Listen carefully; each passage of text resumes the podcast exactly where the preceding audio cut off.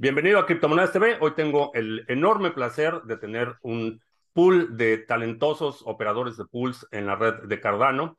En los últimos días ha habido mucha discusión, mucha controversia sobre el tema del staking condicional y el propósito de esta mesa redonda es que podamos intercambiar puntos de vista y que tú como, como eh, espectador, eh, como eh, eh, miembro de la comunidad puedas eh, comprender un poco mejor qué es lo que estamos discutiendo y cuáles son pros y contras y cuáles son las distintas perspectivas más allá de la mía, que como eh, suscriptor, amigo de Criptomonedas TV, ya debes estar hasta aquí, de mis diatribas sobre el, el staking condicional, por eso invité a otros operadores de pools para que lo podamos compartir. Así es que vamos a empezar. empezamos con Tony, operador estrella y cooperador estrella y amigo de la comunidad.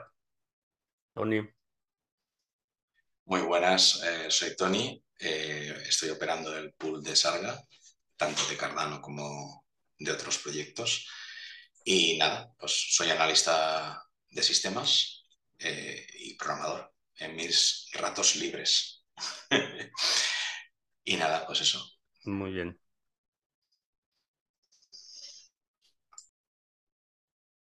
¿Quién sigue? ¿Quién está en orden? ¿Soy yo? ¿Qué, tal? Buenas tardes. Eh, mi nombre es Alfi, eh, soy el operador de Topo. Eh, estoy basado en Latinoamérica, estoy del otro lado del charco por hoy. nada, básicamente el pool lo tenemos corriendo desde el lanzamiento de Shelly. un poco sobre mí, soy un profesional de sistemas también con varios años en, en, en la guerra, digamos. Y nada, muy emocionado, muy contento de poder estar aquí compartiendo con este grupo tan, tan copado de gente. Un saludo a todos.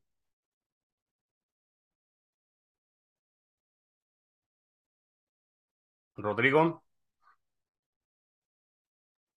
Hola, mucho gusto. Gracias por la invitación. Mi nombre es Rodrigo, soy el operador del Pool Chill, eh, emprendedor, independiente, autodidacta y encantado de la tecnología eh, definitivamente es una muy buena opción poder contar con la compañía de todos ustedes para aprender las opiniones y conocer. Así que. Muy bien. ¿Quién, quién sigue? Si quieren, eh, Seba. Seba, que también es de Chile. No, ya hablaste, te toca. Ok, me mandé al agua. Eh, buenas tardes a todos. Eh, un placer de estar aquí compartiendo con estas mentes brillantes del ecosistema cripto. Mi nombre es Jaime Andrés Posada Castro. Soy el operador principal del pool latino Staking Pool. Nosotros estamos presentes en la red de Cardano desde la red de pruebas, desde la ITN. Yo soy ingeniero de sistemas y actualmente pues estoy haciendo diferentes cursillos precisamente para capacitarme en el ecosistema de, Cardano y poder eh, agregar valor. Y pues aquí dichoso de poder compartir con ustedes este escenario para hablar de este tema que hoy tocamos. Hola a todos y a todas, yo soy Sebastián, soy el individuo digital, creador de contenidos del canal Individuo Digital y también embajador de Cardano y socio de Rodrigo, también operador del Pool Chill. Yo veo la parte de difusión y, y soporte técnico. Y bueno, feliz de que Felipe haya prestado su espacio para poder dialogar, discutir. Creo que es una de las cosas más bonitas que pasa en el ecosistema cripto, que es esta relación que es muy transversal, muy horizontal, donde podemos conversar y debatir y desde ahí construir. Entonces, que realmente nosotros vayamos engendrando esta idea de construir desde abajo hacia arriba y no esperar que las cosas vengan dadas por, por defecto por la red que nos, nos permite eh, actuar, digamos. Muy bien, gracias, gracias a todos por acompañarnos hoy. Y bueno, voy a empezar por hacer un sumario. Esencialmente, lo que está proponiendo eh, Charles Hoskinson es un staking condicional. La analogía que hace es, si tengo un restaurante y hay un cliente que llega a destrozar todo, yo como negocio tengo el derecho a negar el servicio a, a un usuario. Eh, pone el ejemplo eh, del restaurante y algunas otras Relaciones comerciales donde los negocios tienen el derecho fundamental a seleccionar con quién eh, se involucran en una transacción comercial. La premisa es que el staking condicional permitiría a los operadores de pools autorizar la delegación antes de que la delegación se active y por ende eh, condicionar la participación del usuario en el pool. Hace referencia a, los pools institucionales, pools como Binance, eh, bueno, Kraken, fuera de, fuera de Estados Unidos ahora, donde hay una relación contractual. Los términos no están establecidos a nivel de la cadena, sino que son una, términos y condiciones externos. Entonces, cuando alguien delega en un pool como el de Kraken, por ejemplo, o, de Binance, eh, esa relación no está vinculante, no es una relación vinculante a nivel de protocolo. Entonces, el, el, operador de ese pool institucional en cualquier momento puede cambiar los términos y condiciones del servicio que está prestando. Habla también de la posibilidad de que en el futuro los operadores de pools con este staking condicional puedan establecer relaciones contractuales donde en lugar de que las recompensas se repartan a nivel de protocolo, el pool pueda operar otro tipo de servicios adicionales, servicios de valor agregado, eh, inversión en plataformas de DeFi y que todo eso, siendo una actividad regulada, requeriría que eh, se establezca esta relación contractual entre el operador del pool y el usuario. Aquí voy a hacer un paréntesis porque creo que no es casualidad. Usa un ejemplo en eh, un pool operado por ucranianos que recibe una delegación de, del gobierno ruso y que estaría obligado a coparticipar en eh, el producto de esa actividad con un adversario. Cierro el paréntesis, que cada quien lo interprete como, como mejor le convenga o le parezca. Entonces, tenemos este escenario en que yo resumo esta propuesta y, corríjanme si estoy equivocado. Lo que propone Charles es cambiar la naturaleza no permisionada del protocolo a una naturaleza permisionada. Y estamos hablando del, consenso específicamente, no a nivel transaccional. Este cambio no implicaría que tú como usuario, si quieres mandarle una transacción a alguien, tengas que pedir permiso o tengas que hacer KYC. Esto es únicamente a nivel del consenso. Los operadores de pools, que somos los que validamos bloques, los que validamos transacciones, estaríamos cambiando esta dinámica o, esta, este principio de un protocolo no permisionado a un, un protocolo permisionado. No hay, no hay, no hay en, en medio. Aun cuando el staking condicional sea una función opcional, como la propone eh, eh, Charles Hoskinson, y como ha hecho mucho énfasis en que es algo opcional, una vez que cambias la, la naturaleza permisionada, eh, no permisionada a permisionada, el, el consentimiento la autorización es implícita. Entonces, básicamente eso es lo que está proponiendo, que nosotros como operadores de pool somos prestadores de servicios, los delegadores son nuestros clientes y tenemos el derecho de condicionar la participación de esa delegación. Esa es, esa es la propuesta. Y quiere que, sea, que se haga a nivel de protocolo, obviamente. Es un resumen, perdón.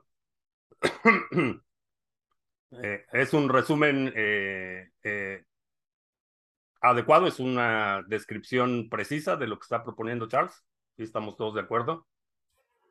Sí, ahí me gustaría agregar, porque entender que esto es una conversación que tiene Charles con él mismo y con la gente a través de una pantalla, entonces definir los límites de cómo se, se diseña esta propuesta, estamos en una etapa todavía muy temprana para saber ese, conocer ese diseño. Hasta donde entiendo yo, lo que se lleva a nivel de protocolo es la posibilidad de firmar la delegación por dos partes. Sobre eso se ha construido un relato, una narrativa de para qué eventualmente serviría esta doble firma, porque en este momento un delegante tiene su billetera, tiene sus llaves, decide delegar en un pool y lo que hace es firmar con la llave de staking para delegar el poder de voto a ese pool. Y hasta ahí termina, es decir, es una relación unilateral. La apertura en este diseño es la posibilidad de que el pool pueda firmar también esa posibilidad de delegación de una parte del protocolo, que en este caso es del delegante. Entonces, a nivel de protocolo, eso es lo que yo veo, o por lo menos lo que yo entiendo que va a pasar, que, sería la propuesta SIP que eventualmente en algún momento va a aparecer.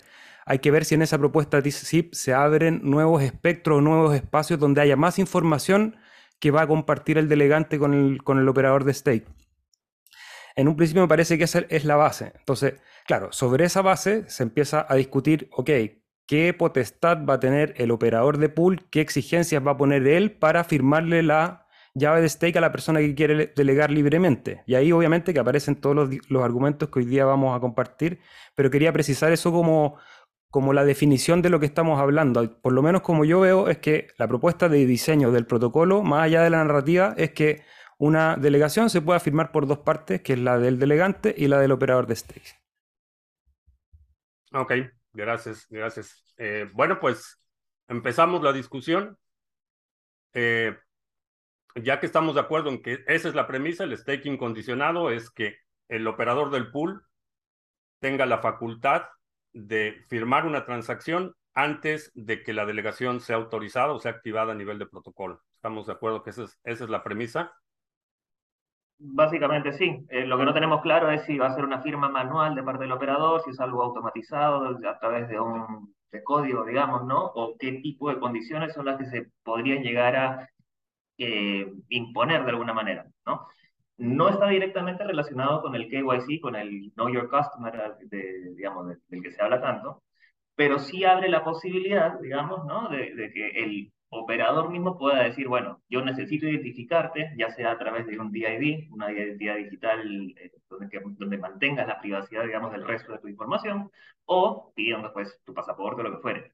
Entonces, el detalle está ahí, ¿no? O sea, no es directamente, no implica directamente la habilitación de KYC en la red, pero sí abre las puertas, digamos, a que esta funcionalidad se pueda implementar en el futuro. Y ahí creo que es donde a la mayor parte de las personas, ¿no? Que están enérgicamente en contra del, del contingent staking, es donde les hace el, el, chispazo, digamos, el clic, ¿no?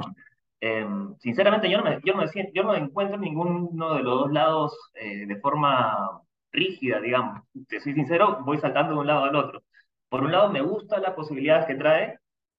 Por otro lado, tengo también ese, ese, esa preocupación, ese miedo de lo que puede significar para nosotros de acá a un año, de acá a dos años. No, no quiero que sea dispararnos en el pie. Creo que ahí eh, es un poco lo que sentimos varios de, de, de, lo que, por lo que hemos ido conversando, por lo menos, ¿no? fuera de, Sí, pero vamos, vamos a, dividir. Por un lado está la parte de la, la, implementación técnica, que es lo que nos aclaró Seba, que es lo que implicaría desde el punto de vista de la implementación técnica. Pero vamos a hablar de esa relación entre el pool y el, delega, el delegante o el delegador. Me gustaría saber su opinión. Realmente estamos hablando de que yo como operador de pool, mi cliente es el protocolo que es quien me está pagando y quien, a quien le estoy proveyendo el servicio, o es el delegador. El delegador, desde mi punto de vista, el delegador es copartícipe del pool para dar un servicio a la red. Quien nos está pagando es la red, no es el delegador. Ese es un, un punto. Y el otro punto eh, desde mi perspectiva, no hay una transferencia de fondos entre el delegador y el pool. El, el, delegador no me está pagando a mí, no me está dando dinero. Lo que está haciendo es autorizándome para votar en su nombre, en su representación. Esa relación o esa analogía que hace Charles entre el restaurante y el cliente, creo que es imprecisa por esta razón y es así como yo veo a mis delegadores. A mis delegadores no los veo como clientes en el sentido de, de que les estoy proveyendo un servicio. Por supuesto que hacemos énfasis, énfasis en, en proveer información, en dar todos los recursos, herramientas, notificaciones, bots en Telegram, bots en Twitter, este, etc. Eh, damos un montón de recursos para, para ayudarlos. Sin embargo, a final de cuentas, el delegador no me paga a mí. Quien me paga es el protocolo. Quien recibe el servicio es el protocolo. La parte fundamental en esta relación es el, eh, el, el protocolo. Sin protocolo no hay, no hay relación contractual, no hay clientes, no hay delegadores. Sin delegadores sí hay pools. Y esa es, y esa es la, la, la parte que creo que establece una, una relación contractual distinta. Yo como, como poseedor de Cardano, yo puedo operar mi pool privado. No necesito, no necesito un pool de staking, no necesito delegarle a nadie. Le pongo mi pool, pongo el, las recompensas al 100% y no necesito contratar a nadie, no, no dependo de los pools. Los pools sí dependemos del protocolo. Si no hay protocolo, pues el pool no tiene absolutamente ningún sentido de existir. Entonces, Aquí, ¿cómo ven ustedes la relación con sus delegadores? Sería la pregunta. ese es, en ese caso es una de las cosas que nosotros también desde el pool hemos tratado de analizar y tratar de comprender precisamente si en realidad si hay una relación eh, de cliente-proveedor de servicio, ¿sí? Precisamente para conocer de qué forma vas a abordar tú la manera en que interactúas con tus legatarios y adicionalmente de entender las implicaciones legales, inclusive hasta contables que esto puede llegar a, generar. Porque pues precisamente cuando tú ya tienes una relación en donde hay una denominación de, de, clientela, manejas un, cliente como tal, ahí ya hay una implicación diferente y ya viene a, a- a intervenir lo que tú dices de la forma contractual en cómo, cómo se trabaja y es precisamente en como el ejemplo que pone Charles en relación a lo del restaurante, ¿sí? El restaurante sí es una entidad que por sí tiene un proceso ya de registro eh, administrativo, legal y judicial, mientras que por el lado de nosotros los staking pools nosotros no tenemos que hacer ese tipo de registros eh, de manera off-chain, ¿sí? El registro es directamente on-chain. Entonces, partiendo de esa premisa, podemos decir que el planteamiento que tú estás colocando eh, es algo que se puede llegar a, a- pensar de que en realidad no hay una relación como de cliente proveedor de servicio desde la parte del staking pool, sino que es más bien el protocolo el que en realidad se encarga de hacer la distribución de, de estas recompensas. Ahí también hay que, hay que destacar y es importante anotar eh, las implicaciones para el otro lado, ¿sí? Porque pues son dos actores, en este caso involucrados, los delegantes y los operadores de, del pool, ¿sí? Entonces, ¿qué implicaciones puede llegar a tener a futuro el que eh, se establezca una relación ya más eh, tradicional de cliente-proveedor de servicios, en donde ya tienes que evaluar la posibilidad de las implicaciones locales a la hora de solicitarle a tu delegante cierta información? Es más, por ejemplo, yo estoy actualmente aquí en Colombia y aquí en Colombia hay una ley para el trato de datos personales. Cada vez que tú vas a solicitarle algo a alguien bajo eh, el escenario de, de una prestación de servicios o de un tema contractual, pues tienes que analizar qué le vas a pedir, cómo se lo vas a pedir y de qué manera cumples con las con las regulaciones que, que ya están. Entonces, no es solo la posibilidad de establecer esta relación de cliente eh, o, eh, o proveedor de servicio, sino las implicaciones de, del trato de, de la información que vas a solicitar. Punto interesante el tema de, de- del manejo de datos, porque, por ejemplo, Europa también tiene leyes muy, muy estrictas en cuanto al manejo de datos. Entonces, como operador de pool, si, si vamos a un escenario en el que se activa el staking condicional y yo le pido a mis delegadores su correo electrónico, entonces tengo que cumplir con la política de privacidad y tengo que poner ahí en mi página el banner horrible de que tus datos y que apruebas y que los cookies y que... Entonces, eh, ese es, ese es eh, quizás ya una de mis, eh, de las razones por las que estoy tan, y, y no he sido, este, discreto en esto, he sido, este, un, un férreo opositor a esta idea porque abre esa caja de Pandora. una vez que le das la facultad al pool de condicionar, cambias el protocolo 100% no permisionado a un entorno permisionado, abres la caja de Pandora y, y, entonces, ¿qué va a pasar? Pues que nuestros amigos de siempre, los venezolanos, pues no van a poder delegar en ningún pool porque pues el pool de aquí de Estados Unidos dice que no puedes hacer negocios con Venezuela y las sanciones con Irán y entonces pues los, los de siempre, ¿no? Los de Venezuela, los de Siria, este, olvídate, marginados. Entonces, el, el, ese es, esa es mi preocupación, que abrimos la caja de Pandora en una serie de...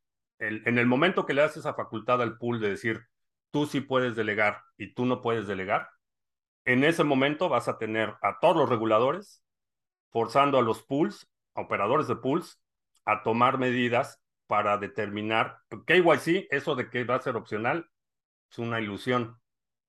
En el momento que el staking pueda ser condicionado por el pool, en ese momento vas a tener a todos los reguladores exigiendo a los pools operando en su territorio que pongan KYC. Garantizado. Eso, eh, garantizado. Y para quienes están viendo este video, pongan una marca de tiempo para que me recuerden en dos años. Yo quisiera apuntar un par de cosas que me han venido a la cabeza mientras he escuchado todo esto, no, lo de hoy, sino todas las, la, el ama que hizo Charles y demás. La primera es, ¿para qué es necesario introducir este, este cambio en el protocolo si ya es posible hacerlo a nivel de contrato inteligente? O sea, ¿para qué introducir una nueva funcionalidad que puede llevar a que el protocolo cambie, a que el consenso cambie, forzando quizás a los eh, operadores de pool en este caso a tener una mayor conciencia y un mayor y tener la obligación de tener un mayor control sobre sus delegadores. Cuando quien quiera hacerlo ya puede hacerlo mediante contrato inteligente. Es decir, yo perfectamente puedo coger mi pool, puedo subir recompensa al 100%, me la quedo yo y ya la repartiré y mediante un contrato inteligente establezco que todo aquel que delegue en mi pool recibirá una recompensa proporcional a el porcentaje que yo estime oportuno. Por una parte si ya es posible hacerlo de esa manera y que eso supondría una prueba de trabajo para el operador, concepto que me gusta, me gusta que el operador tenga que hacer un trabajo para que eso ocurra. Si me vas a quitar ese trabajo, me lo vas a tener que dar por otro lado. Es decir, yo voy a tener la obligación, ya que, ya que yo no, a ver si lo puedo explicar bien, a ver, ya que yo no me esfuerzo a hacer ese contrato inteligente porque me lo está dando el protocolo, me lo está dando el consenso, voy a tener que hacerlo uno por uno con los delegadores y, por supuesto, tener en su momento, si fuese necesario, por el hecho de pues, saber de dónde viene cada, cada, cada delegador, pues tener un, un KYC mínimo, aunque sea, pues para que no ocurra, por ejemplo, el caso que decía Charles de yo soy un pool ucraniano y no quiero que deleguen desde Rusia. Cosa que me parece un poco, eh, un poco absurdo el concepto, un poco absurdo el concepto, un poco absurdo la idea, ¿por qué? Pues porque primero, si el gobierno ruso quiere delegar, tendrá su propio pool. Y lo que no va a hacer es delegar en un pool ucraniano al cual le va a dar un beneficio no tiene ningún sentido. O sea, ese, concepto no tiene ningún sentido. O sea, yo como gobierno ruso voy a delegar en un pool ucraniano que se van a llevar unas recompensas ellos porque yo lo he delegado allí. ¿Eso qué sentido tiene? Yo no, yo no le ayudo al enemigo. No sé si ven el concepto. Es, una, es una, idea que, no acabo de comprender. ¿Cómo se le ocurre eso? No, no lo iba a decir, pero lo voy a decir, Tony. Perdón que te interrumpa. me pareció, y, voy a ser completamente honesto, me pareció extremadamente malicioso, extremadamente calculado introducir ese factor de polarización en este contexto. Fue intencional, no, no fue casualidad que usara el ejemplo Rusia-Ucrania. Fue totalmente intencional, fue para echarle leña a, a la polaridad, polarización del debate. Tache para Charles Hoskinson. Quería agregar un poco a esa. Perdona, Seba, un, segundo. Perdón, termina, Tony. Un segundo concepto nada más. El primero era para qué. O sea, ¿para qué voy a introducir algo en el consenso y en el protocolo cuando ya puedo hacerlo de, una, de otra manera? De hecho, eh, los pools de Binance, los pools de tal, lo han hecho de esa manera. No mediante contratos inteligentes, sino simplemente como empresa han dicho, todas las recompensas de los pools vienen a mí y yo las reparto a mi gusto. No han utilizado contratos inteligentes para ello, han utilizado su base de datos y punto. Y nadie sabe lo que está ocurriendo detrás. Me da la impresión de el por qué está haciendo esto Charles. Me da la impresión de que el por qué es porque quiere beneficiar a esas empresas de manera que no se vean obligadas a tener que hacerlo de forma eh, manual, o sea, no tienen que diseñar ellos su propio sistema de reparto de recompensas, sino que ellos, que como lo tiene el protocolo, ya lo tengo hecho. Eso realmente solo beneficia, por lo que yo, mi, mi forma de pensar, solo beneficia a las empresas como Binance, como Kraken, como quien sea, que lo que hacen es eso, es decir, yo hago un staking, pero hago un staking yo y luego reparto las recompensas. De esa manera, eh, eh, solo beneficiaría a esa parte, por a mi forma de entender. Que sea opcional. Pues, ¿para qué lo vas a hacer opcional si ya lo puedes, si ya se está haciendo por parte de las empresas de manera mm, automatizada por sus bases de datos y lo poder, o lo puedes hacer si lo quieres hacer más limpio con un contrato inteligente. No le veo sentido. Ya. Tocas un punto, un punto importante y de hecho en, voy a poner para quienes están viendo el video, voy a dejar en la descripción un enlace a la presentación de Charles. Está en inglés, pero eh, toma eh, el ejemplo, uno de los ejemplos que hace es exactamente el que menciona Tony que las empresas ya lo están haciendo, que lo están haciendo fuera del protocolo. Entonces, uno de sus argumentos es que se haga a nivel de protocolo, porque ya lo están haciendo las empresas. ese es uno de los argumentos que presenta. Este, perdón, eh, Seba, ibas a comentar algo. Rodrigo, Rodrigo, que no ha tomado la palabra, no sé si quiere intervenir antes para responderle yo después a, a Sarga.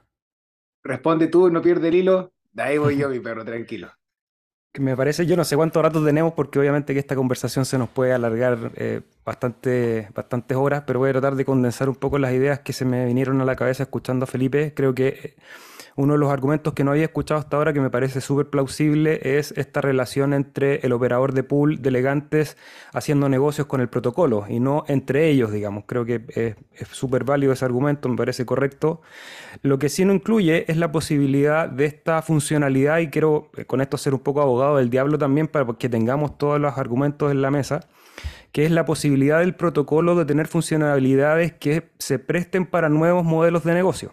Y ahí aparece la posibilidad de que el, operador de pool pueda desarrollar otro tipo de negocios con la misma infraestructura o que le preste servicio a otras capas de la red, para los cuales sí eventualmente pasar por este eh, firma dual o staking contingente con el delegante sea una necesidad para ese pool.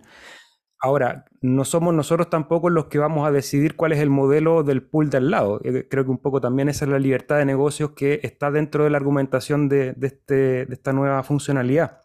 Entonces, ahí creo que por un lado es muy certero que en el estado actual la relación no es de negocio entre delegador y, y el operador de pool, pero eventualmente la red podría servir para ese tipo de desarrollo. Y ahí creo que lo más interesante que está pasando ahora, porque no tenemos una propuesta programada de qué es eso y cómo, cómo, cómo funciona, lo más interesante es esta suma de argumentos que se está dando, y ahí puse en el chat también de un link en donde se están juntando estos argumentos, los pros y los contras. Eh, y ahí quiero salirme un poco del, de la discusión de staking contingente o no, sino que hablar del proceso de gobernanza en el cual nos estamos eh, sumergiendo con esta primera, una de las primeras iteraciones en que la gente no está de acuerdo de manera eh, mayoritaria y empieza todo un trabajo de, ok, en algún momento nos vamos a poner de acuerdo, tenemos que diseñar un, un, pedazo de código y sobre ese pedazo de código tomar una decisión. ¿Y qué herramientas vamos a tener para tomar esa decisión? Yo no sé, aquí los que participan quizás en otras redes conocen ejemplos de ejercicios de gobernanza como el que estamos entrando para saber también cómo ir afrontando esta etapa, porque ahora estamos en una etapa muy filosófica, que vamos a tirar ideas y que vamos a decir, eh, esto es bueno por esto o esto es malo por esto otro, y algunos van a tomar una posición muy, muy radical, digamos, o, muy dura respecto a la posición porque prevén lo que puede suceder y otros que aquí somos varios también que estamos ahí como sopesando para saber cómo tomar esa decisión cuando llegue el momento. Yo tampoco tengo en este momento una, una idea súper clara de decir, no, el staking contingente es todo negativo, aunque por mi tendencia de cómo me enfrento al desarrollo de la blockchain, me parece más apropiado que la capa 1 sobre todo se mantenga lo más pura posible de, de opción. Incluso que, incluso que eso restrinja a veces el desarrollo, precisamente porque la blockchain es restrictiva en muchos aspectos, pero para brindarnos la seguridad y, este ambiente de desarrollo que no hemos tenido con otras tecnologías. Entonces, quería un poco tirar esa conversación para que también vamos abriendo este, esta necesidad de ponernos de acuerdo que vamos a tener que ir ejercitando. Sí, el, tocas un, punto interesante, el, proceso de, debate de ideas. Eh, se me vienen a la mente varios ejemplos, ninguno de ellos te va a gustar, pero la guerra civil de Bitcoin, la activación de Segwit, porque estamos hablando de un cambio fundamental a nivel de protocolo, un cambiar un entorno 100% no permisionado a un entorno permisionado. E, esa es la discusión. Le puedes llamar staking condicional o le puedes llamar como quieras, pero a final de cuentas es la facultad de alguien para impedir la participación bajo las premisas que mejor le parezcan.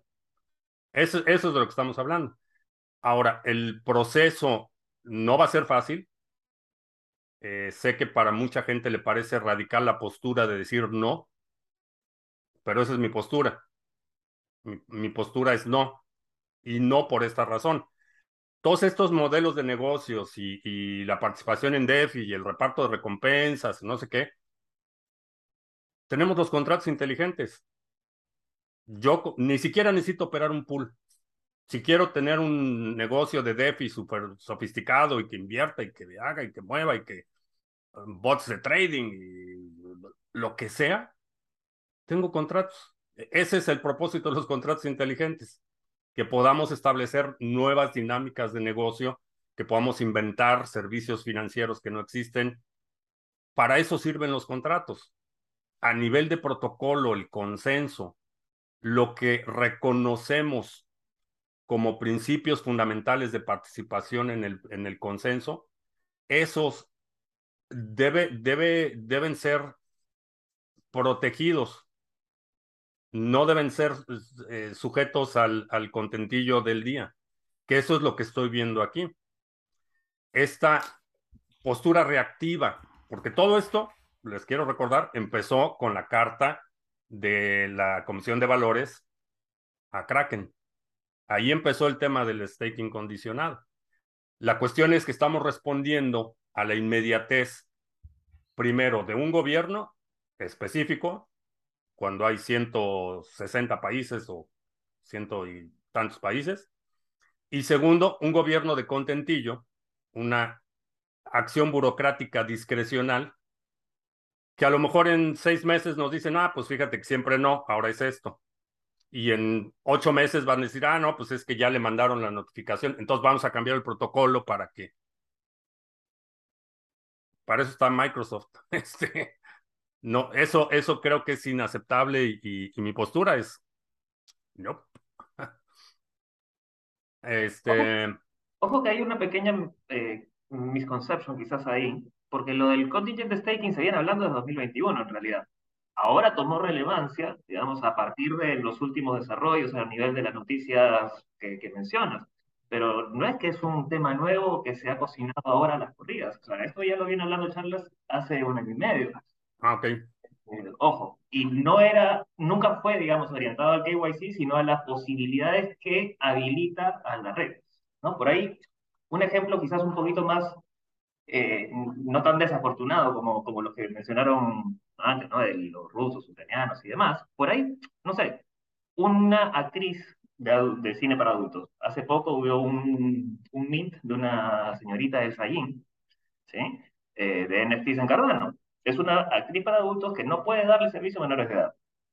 ¿Qué pasa si esta señorita abre su stake pool mañana y por ley no puede tener menores de edad?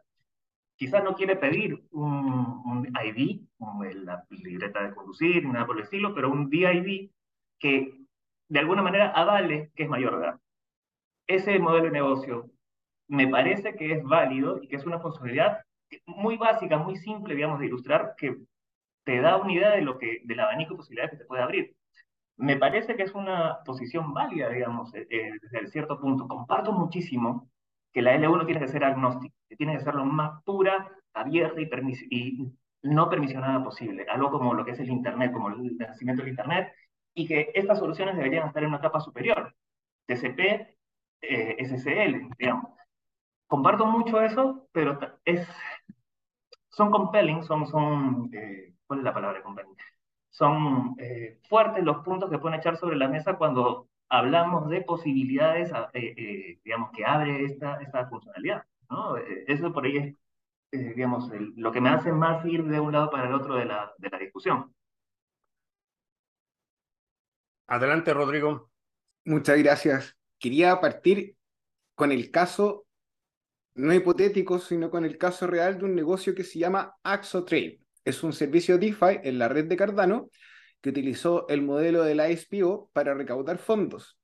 Luego de proponer un trabajo bien interesante sobre la arquitectura del modelo del UTXO y un modelo, un servicio financiero orientado al, al compliance, a ser un agente intermediario entre el mundo de la blockchain y los bancos, se vio obligado a devolver los hadas que había recaudado porque no pueden recibir de una forma u otra un incentivo ante un producto que no está terminado. Eso los convierte en un security y no en un servicio de un token de funcionalidad. Entonces, en el caso efectivamente de ellos, tuvieron que devolver los hadas. Ahora, Sensei Tony, voy a ocupar el ejemplo que usted dio yo voy a utilizar un contrato inteligente para repartir esos hadas, pero ¿qué pasa si la persona que hizo la llave de staking eh, cerró la de staking? ¿Qué pasa con esos hadas? ¿Esos hadas de quién son? ¿Son de la empresa? Contablemente, ¿quién se encarga de la mantención de esos hadas? ¿Cómo yo voy a plantear la infraestructura para que la persona pueda reclamar? Eh, ¿Aló? Creo que te estamos perdiendo. ¿Aló? ¿Me perdieron? Sí, ligeramente. Perdón, ¿en qué quién iba a reclamar? ¿Quién, ah, tiene la facultad de reclamar? ¿Quién tiene la facultad de reclamar contablemente al negocio que tiene una estructura y un modelo que deriva de las posibilidades que entrega la capa 1?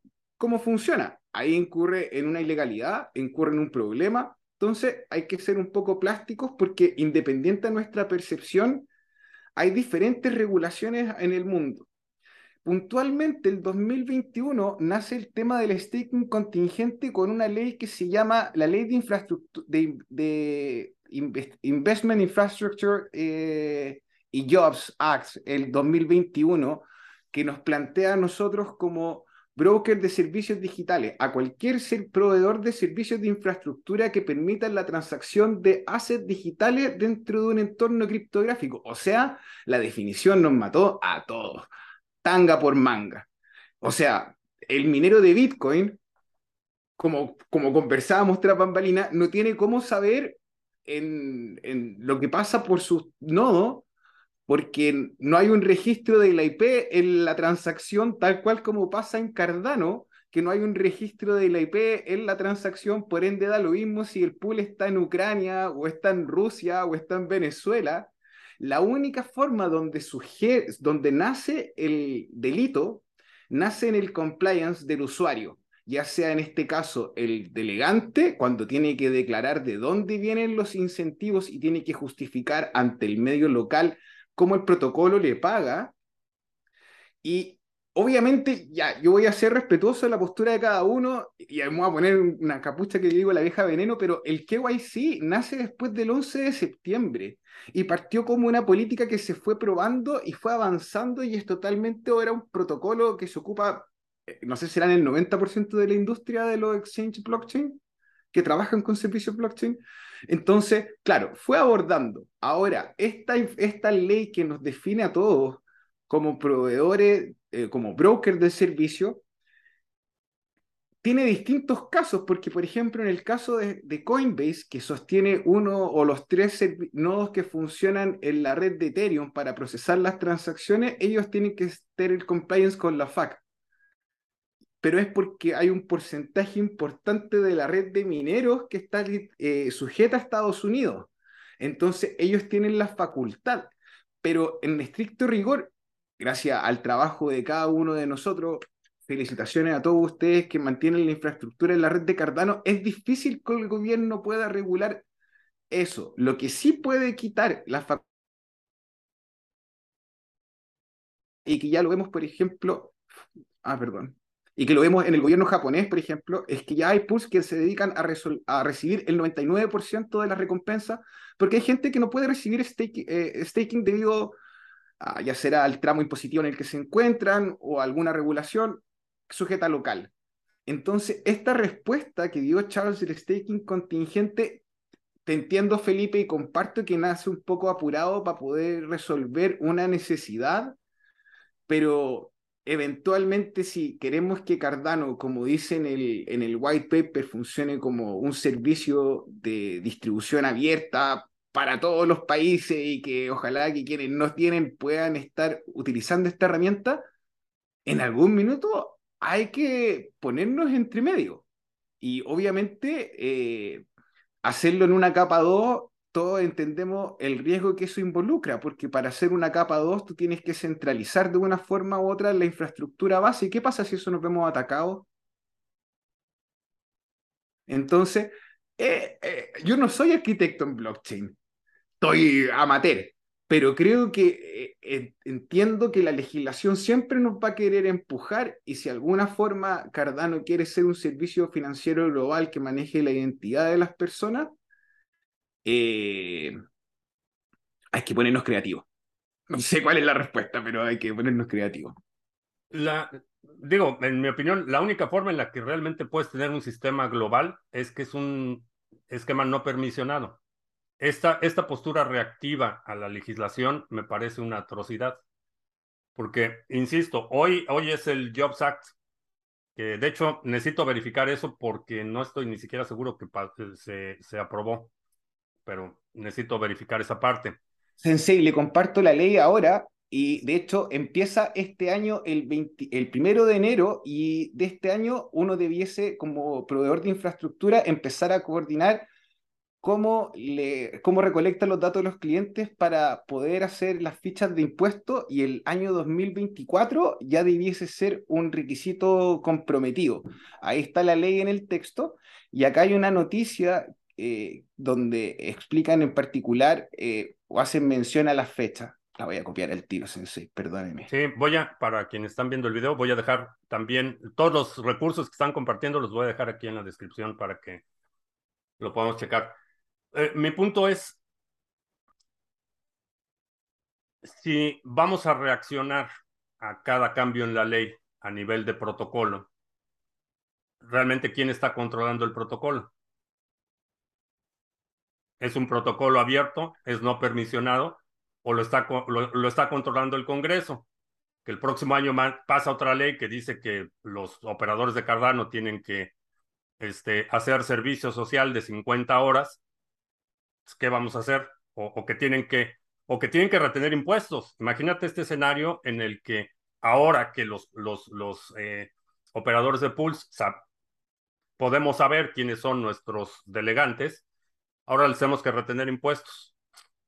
¿Qué vamos a hacer? Vamos a cambiar el protocolo para que esas recompensas automáticamente se, se transfieran a, a, la Secretaría de Hacienda.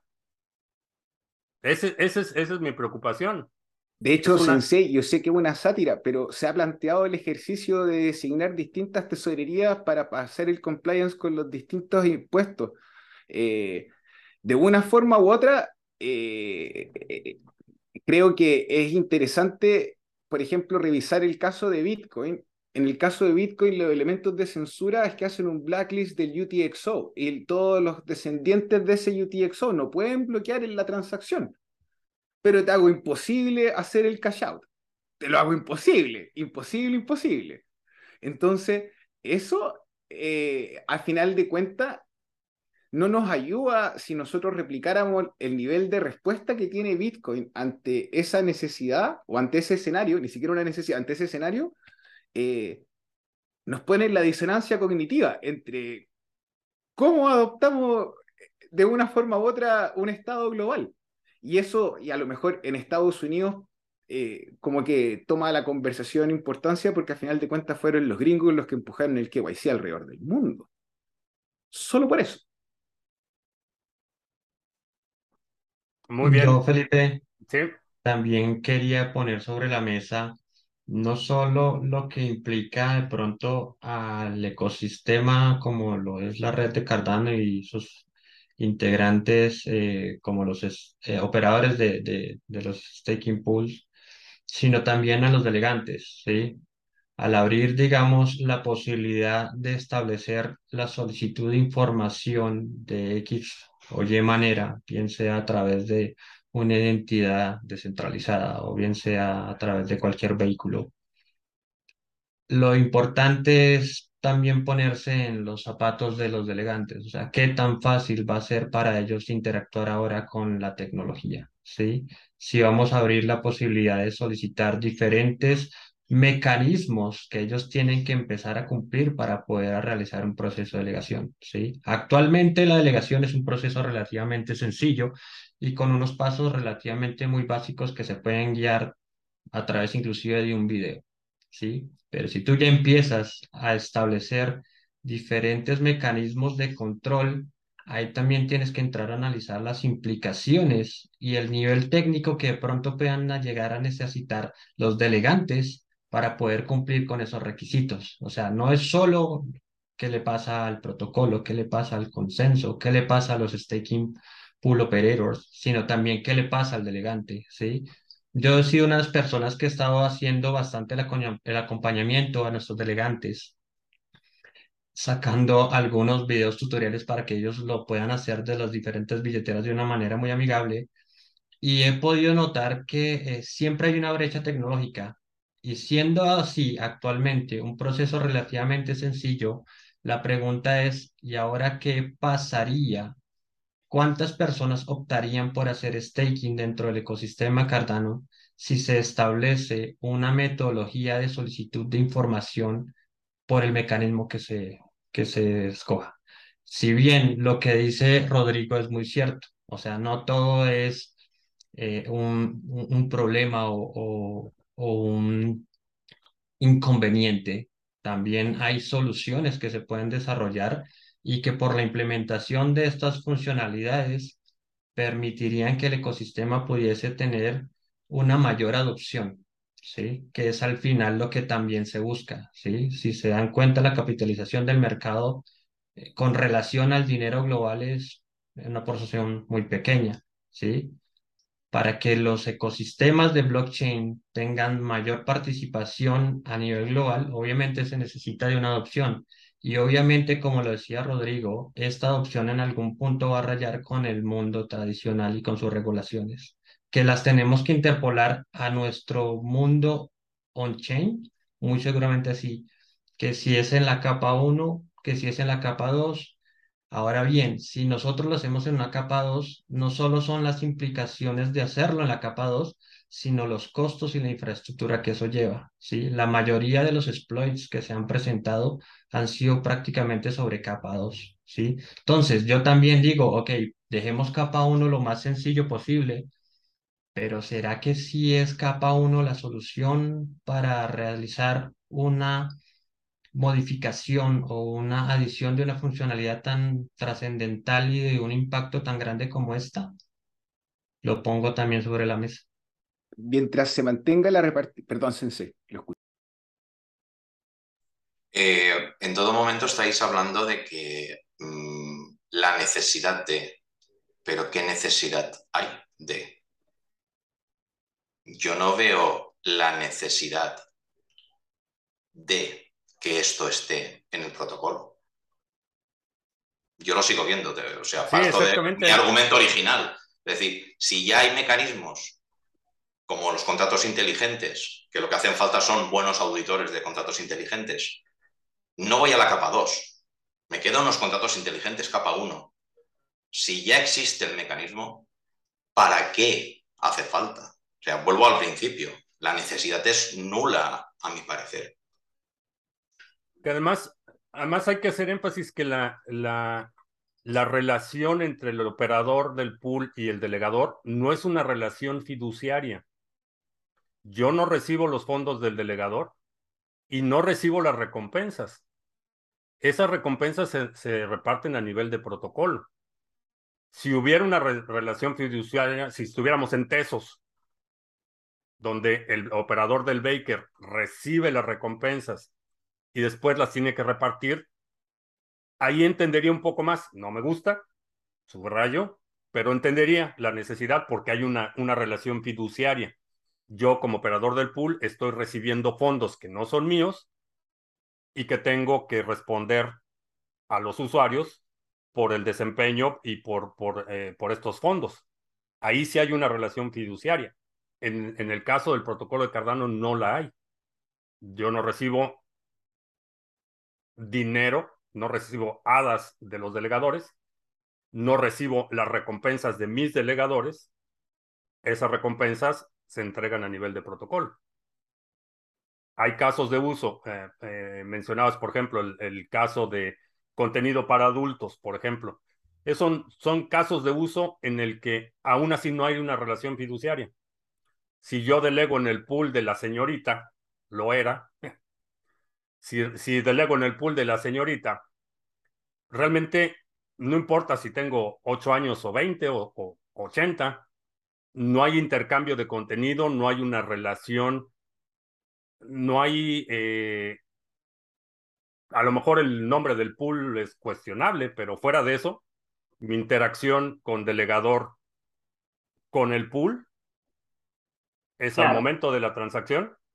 Ahí me, me, faltó cerrar un poquito la idea, ¿no? Digamos que, que como parte de la, de la delegación te da algún recuerdo adicional, contenido extra, que te da algún NFT, que te da algún token, que te da acceso a cierto beneficio, como reclamar en Dripdrops el token de la chica. No sé, ¿sí? Algo adicional, digamos, a la recompensa por el estilo. Pero sí, tienes total. Pero, pero ese es el, ese es el, el, el costo de, de, que pagamos por eh, participar en un entorno no, no, eh, eh, no permisionado. No sé si recuerdan el incidente en el que Tornado Cash empieza el escándalo con Tornado Cash, empiezan las sanciones, detienen al desarrollador y alguien manda fondos a una cartera de Vitalik de Tornado Cash. Esa es la consecuencia de, un entorno no permisionado. Si entramos en ese caso en el que el operador del pool le mandó el NFT cuestionable y que no sabemos si es menor de edad y demás, bajo esa lógica tendríamos que censurar todas las transacciones.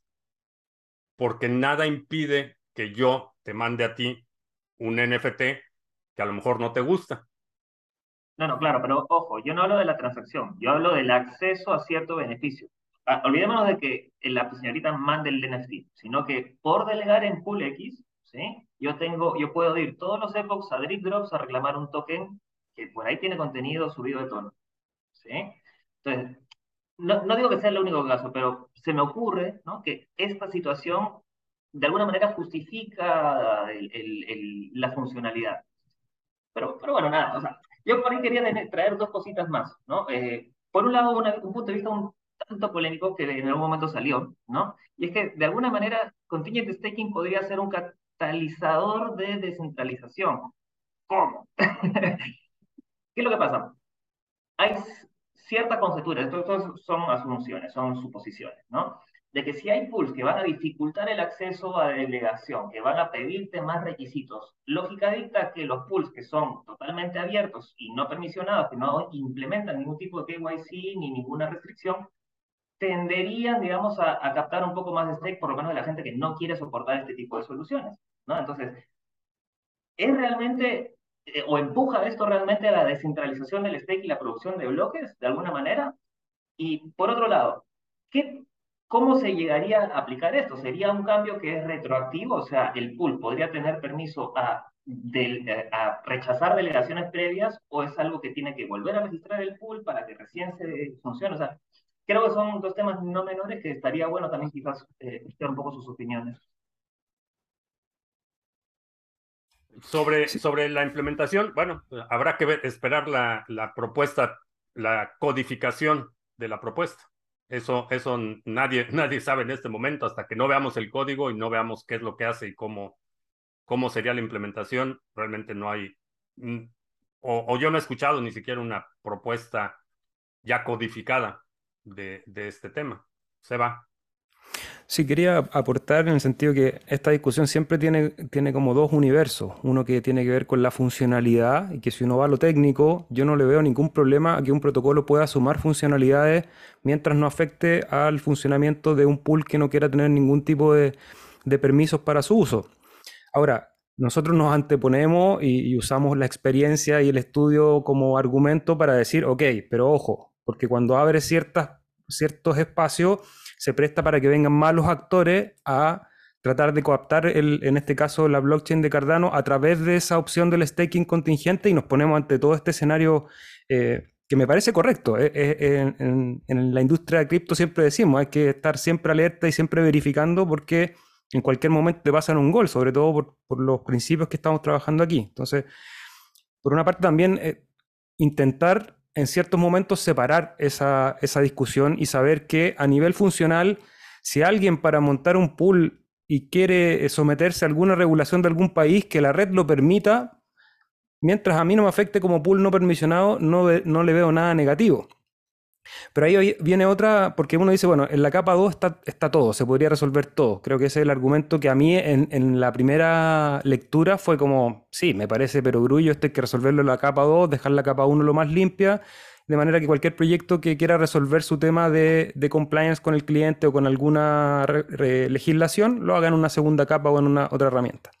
Pero ahí apareció otro argumento que lo aprovecho de compartir, que es la posibilidad también que el operador del pool tenga cierta llave para restringir algún ataque que pueda ir directo. En este momento se me ocurre solo uno, que lo conversamos el otro día en el podcast, que es un ataque de, saturación, por ejemplo. Que un actor, alguna ballena, pueda ir, como hablaban recién del caso de Rusia y Ucrania, eh, no en el sentido que venga él a darme un beneficio a mí, sino que yo, ballena de, Rusia, por ejemplo, empiezo a saturar todos los pools ucranianos como una medida de ataque. Y ahí como operador de pool no tengo nada que hacer. O sea, es la consecuencia de un sistema no permisionado. Uno puede decir, ok, entonces es algo que me tengo que bancar y tengo que resolver por otra parte cómo me defiendo a ese ataque. Pero el staking contingente es la única solución que yo veo así a corto plazo que sí pueda prevenir ese tipo de ataque. Que el pool en algún momento diga, no, ¿sabes qué? Yo esa delegación no la acepto el motivo que sea. al final también es una relación de, del operador de pool de cómo hace funcionar su servidor, Sarga. Tony. Eh, a ver, mmm, se me ha ocurrido un detalle, que no sé si a ustedes les habrá ocurrido también, y es que en el momento en que se ponga en marcha el, en el momento en que se pudiera poner en marcha aceptar la propuesta, que técnicamente sea posible, que la implementen, que se acepte, no convertiría al operador del pool como en Telequia, porque no tiene por qué ser una persona solamente, en un único punto de ataque del pool. Ahora mismo el pool en sí no es, no, no, yo no entiendo que tenga un punto de ataque.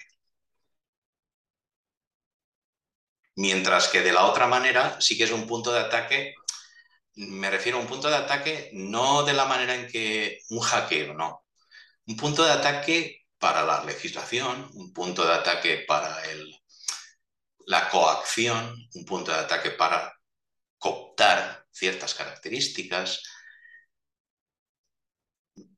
Yo lo veo un poco así, como que es eh, un, algo que no está claro todavía y que los legisladores en un futuro dirán qué es, les estamos dando, se están dando armas para que puedan decir, ah, es esto. Y yo no digo que no te van a hacerlo, que los legisladores no hagan su trabajo y tengan que decir, es esto, sino tal vez se les está intentando dar una idea que no es la correcta. No sé si me explico. O sea, yo no digo que no deban, que no se deba, yo no, debo que, no digo que no se deba legislar, no digo que no se deba mm, pagar impuesto por ello, no digo que no se deba hacer legal. De alguna manera todo esto, o sea, es crear una legislación alrededor de todo esto. Pero tal vez se esté haciendo de una manera que no es la adecuada o no es, no sé, Sí, estamos abriendo la caja de Pandora. Ese ha sido mi, mi punto.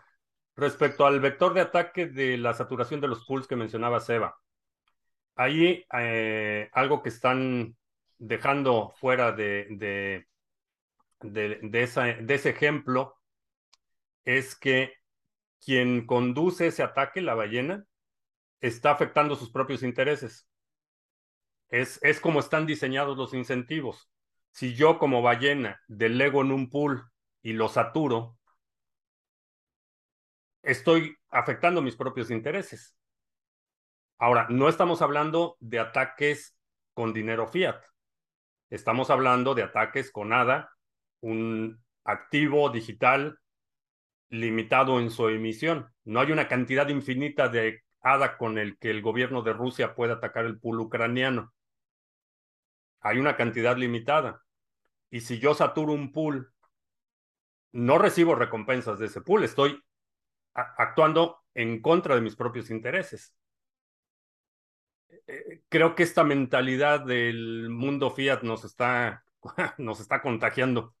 Pero Sensei, el daño colateral... Ese es el incentivo, y esos incentivos existen hoy.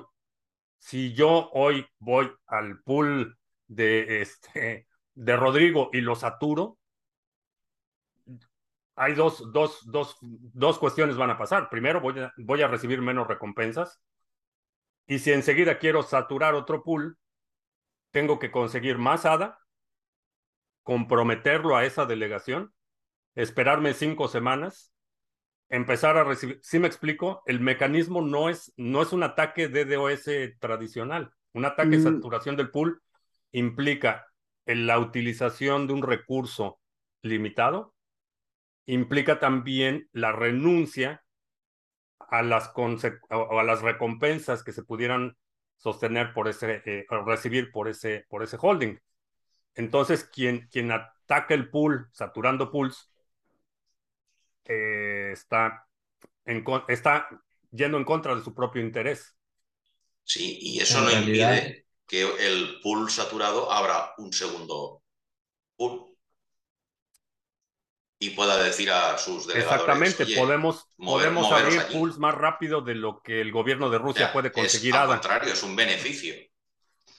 Y en realidad es una sobresaturación, porque la idea es llegar a un punto de saturación. Lo que no hay que buscar es una sobresaturación, ¿sí? Ese es el punto crítico en donde ya se ven afectados las recompensas tanto para los delegantes como para el operador del pool. Cuando hay una sobresaturación pero sería, sería ese vector de ataque. que se pueda abrir otro. Y ese, vector, ese vector de ataque solo es posible si tengo la cantidad necesaria de ADA líquido, que esa es otra cuestión. No hay un lugar donde pueda pedir prestado ese ADA. Necesito tener esa cantidad de ADA líquido, comprometerlo al pool que quiero atacar, mantener esos recursos ahí.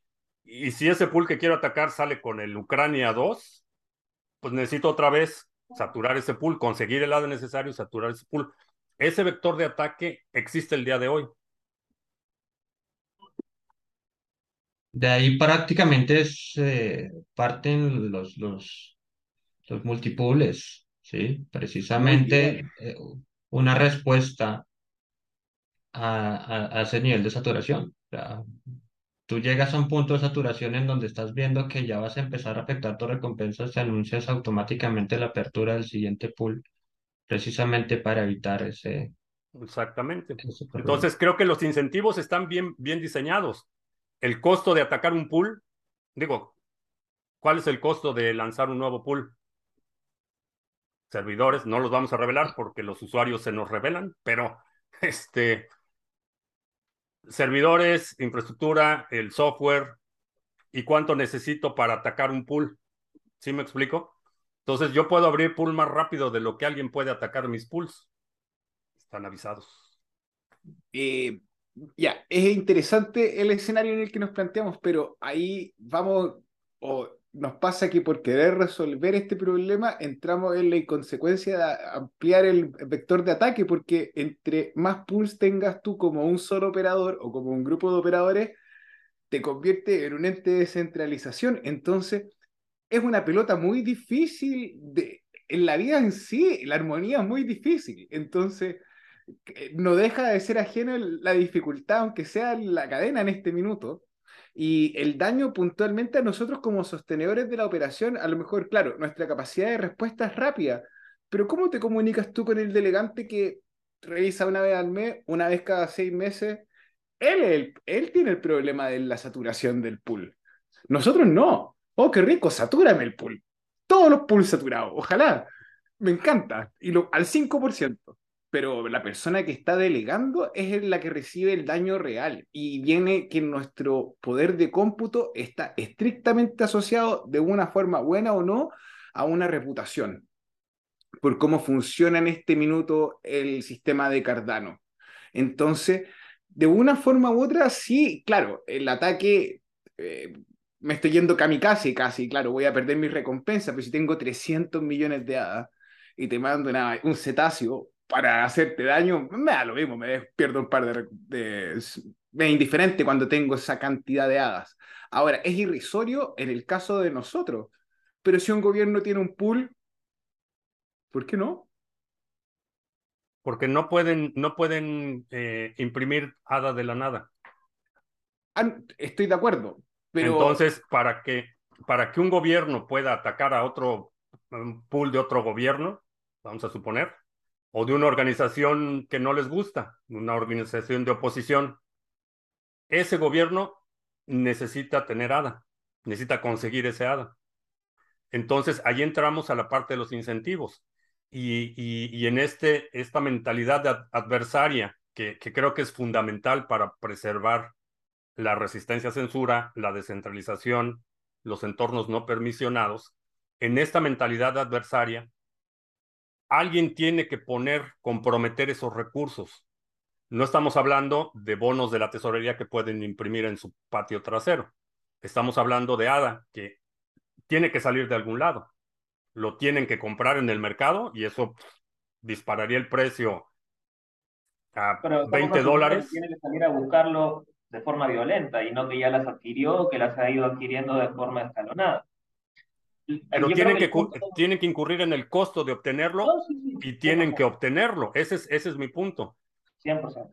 Entonces. lo, que creo que el punto de Rodri era es que el costo real, no más allá de, lo que le cuesta obtener la asada, ¿sí? el costo real de ese ataque para la ballena, ¿no? para el atacante, es un 0,0 y pico por ciento, que sería el 4% anualizado entre, entre tres épocas. O sea, la, cada época le va a salir un 0,0 6% de su, de, su, digamos, de su capital el ataque, que para alguien que, digamos, a ese nivel quiere atacarte, es irrisorio. O sea, sí, pero, pero en ese escenario estamos hablando de un ataque, un pool específico.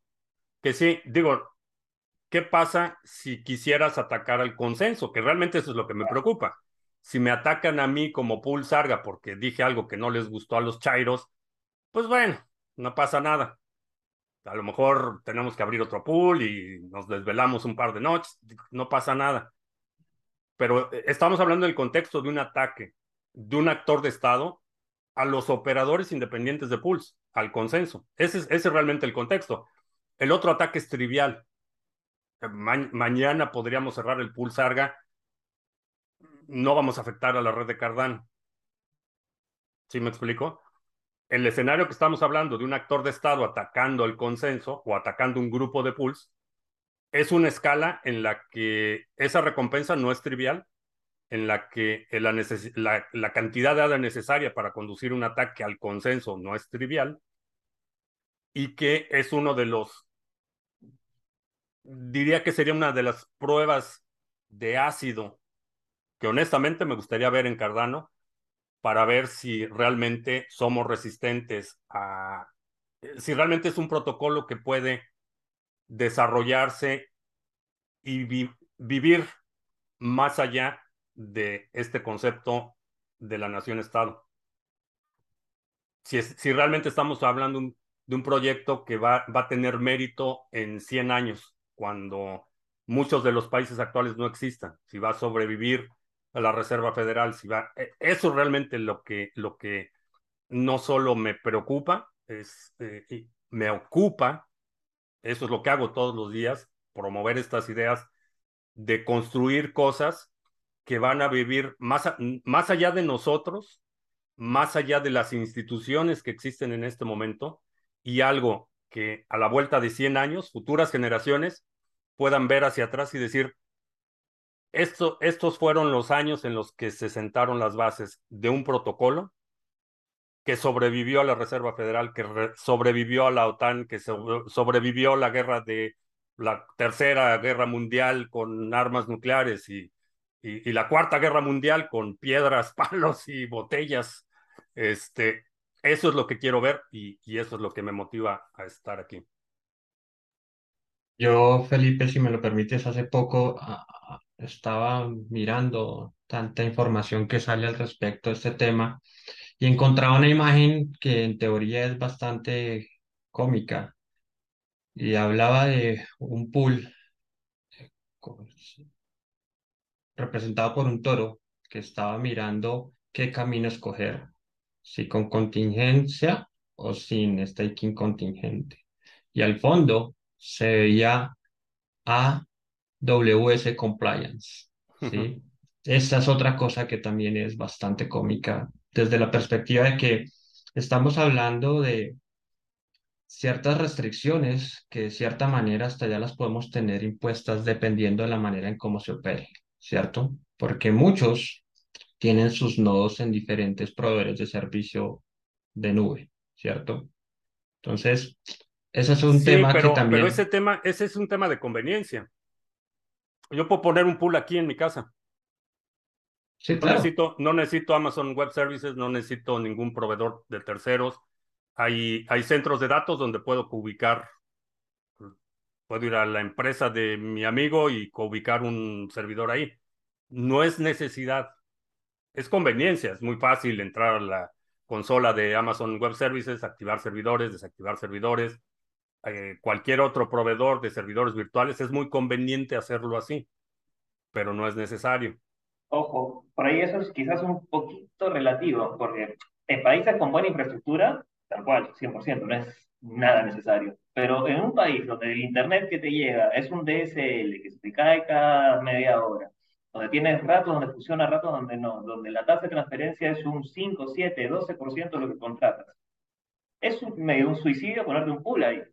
Si, ni hablar si no tienes un UPS o SAI, como le dicen en, España, si no tienes redundancia en la conectividad, o sea, no es necesario, electricidad. pero a nivel precios, a nivel eh, redundancia de los recursos, a nivel disponibilidad de, tu servicio, es un plus, digamos, que, que no consigues fácilmente ni baratamente haciéndolo en casa.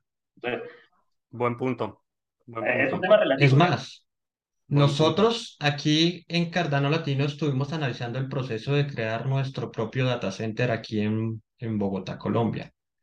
Hicimos todo el análisis correspondiente en cuanto a la cotización con proveedores de servicios de Internet, el alquiler de los espacios, la compra del hardware y en definitiva lo que dice Alfie es verdad. Cuando tú comparas el precio, no te da. Sea, es, es, es, es loco lo que cobran aquí en Colombia por lo que consigues en otros países en donde la infraestructura, bien sea eh, tecnológica o bien sea de su red de, de electricidad, eh, es, es, totalmente diferente, ¿sí? Nosotros estuvimos analizando inclusive un espacio en donde muchas de las empresas tienen sus data centers y el problema de electricidad en algunas de estas zonas eh, industriales con la electricidad es fuertísimo. Un tío mío tuvo una empresa en una de esas eh, zonas industriales y la caída de la corriente era una locura. A veces no podías ni trabajar. ¿sí? Tenías que tener un plan de contingencia y ese plan de contingencia era un sobrecosto. ¿Y ese sobrecosto en qué era? Pues tener una planta eléctrica. Entonces, ese es el tema, sí, no es a veces tanto de conveniencia por el tema de la facilidad a la hora de operar o entrar a una consola, porque pues al fin y al cabo el tema administrativo y técnico pues tampoco es tan complicado a la hora de montar o operar el pool, ¿sí? El tema importante es, son los costos. Y si te has dado cuenta, hay varios pools que han empezado a cerrar porque una de las cosas en las que nosotros recalcamos es precisamente eh, tener tantos pools, pero solo unos cuantos produciendo bloques. Y al fin y al cabo, ¿de dónde salen los recursos de autosostenibilidad? de esa manera. O bien sea que ya de pronto fuiste autodidacta y colocaste otro proyecto, bien sea un NFT o un servicio X o Y que te pueda generar autosostenibilidad, pero a veces no es solo conveniencia, a veces es prácticamente porque es el mejor escenario posible con los recursos que actualmente cuentan algunos de los operadores, ¿sí?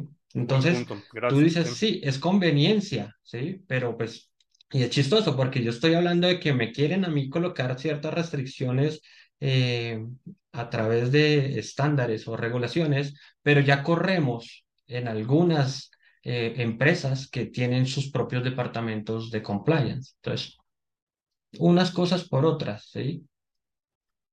Muy bien, este, pues bueno, creo que hemos cubierto muchísimo material, muchísimas ideas. Les agradezco mucho su participación en esta discusión, que espero no sea la última.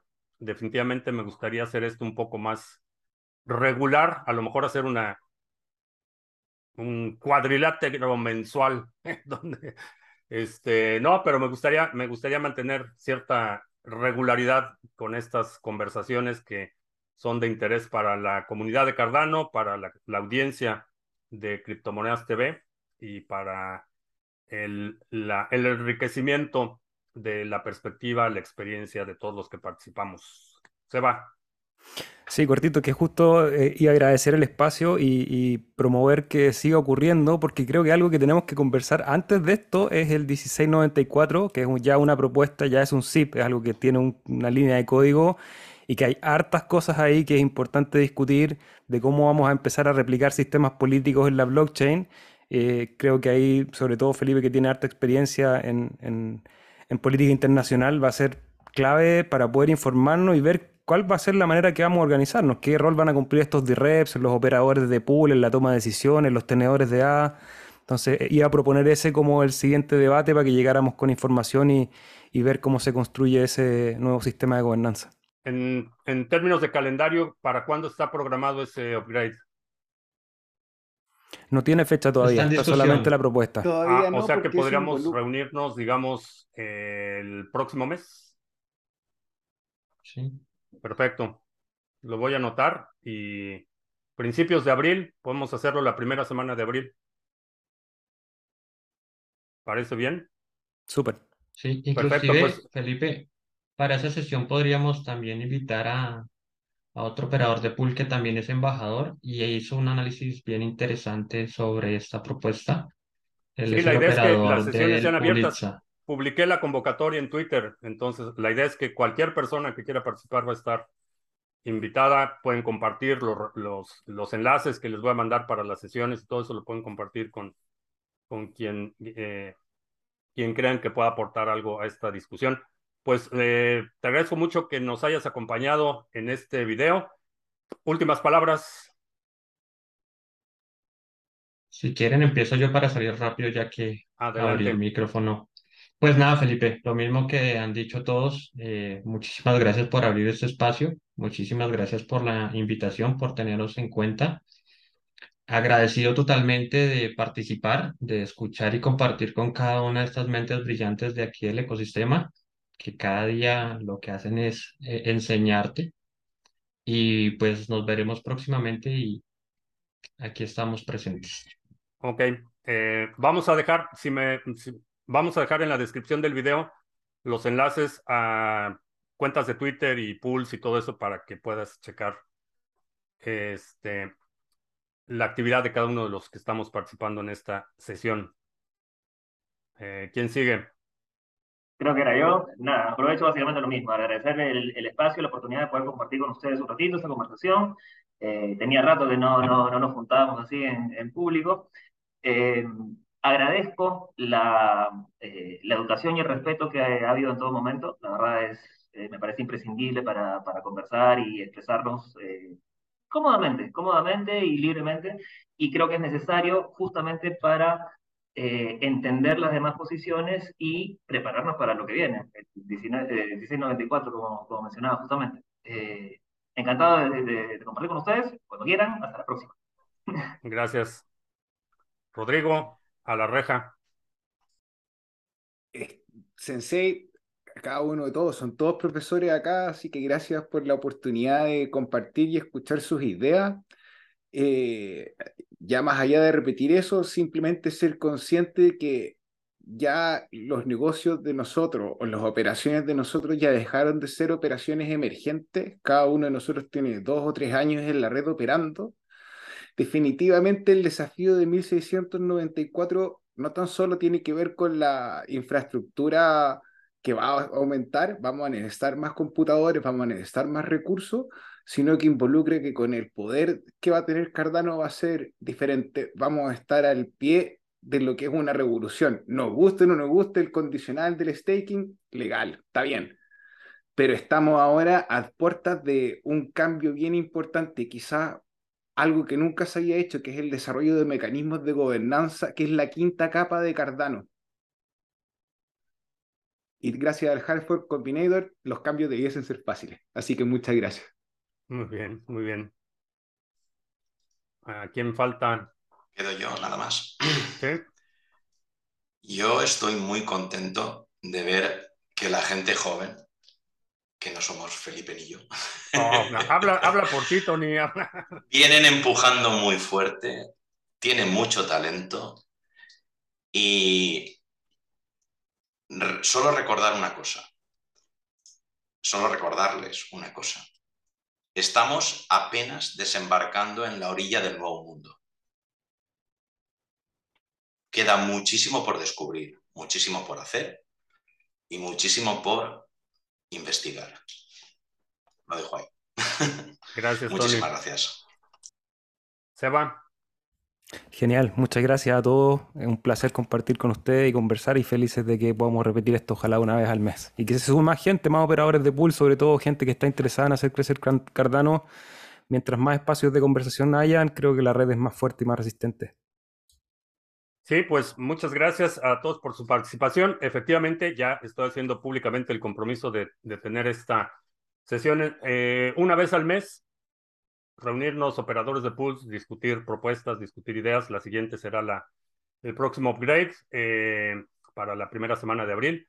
Y a ti que estás viendo este video, muchas gracias por haber eh, pasado esta hora, ¿qué llevamos? ¿Hora y media o algo así? Hora y media con nosotros. Muchas gracias por tu paciencia, tu participación.